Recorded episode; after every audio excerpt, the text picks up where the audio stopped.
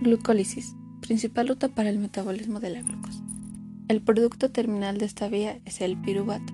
Transcurren en el citosol.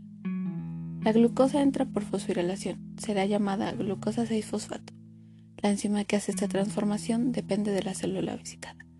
Puede ser glucoquinasa y exoquinasa. En este caso se utiliza la glucoquinasa, que consume ATP y genera ADP.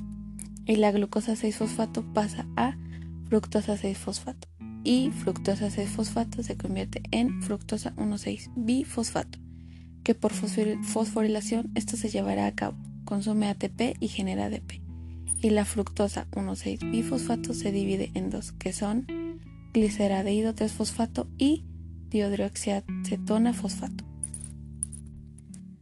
Gliceraldehído 3-fosfato se transforma y se isomeriza para seguir y producir 2-gliceraldehído 3-fosfato. Los gliceraldehídos 3-fosfatos se oxidan y generan NADH y pasaron de glicerato 1,3-fosfato y la enzima que utilizaron fue gliceraldehído 3-fosfato deshidrogenada.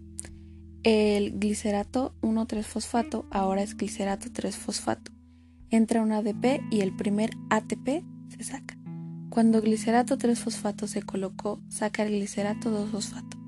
Se deshidrata por la enzima enolasa se conoce como fosfoenopiruvato. La piruvato quinasa tiene la llave. Toda enzima quinasa produce un ATP. Este producto final es el piruvato. La ganancia es 2 ATP, 2 NADH y 2 piruvato. El piruvato si el piruvato se oxida, entra entra a la mitocondria y luego el ciclo de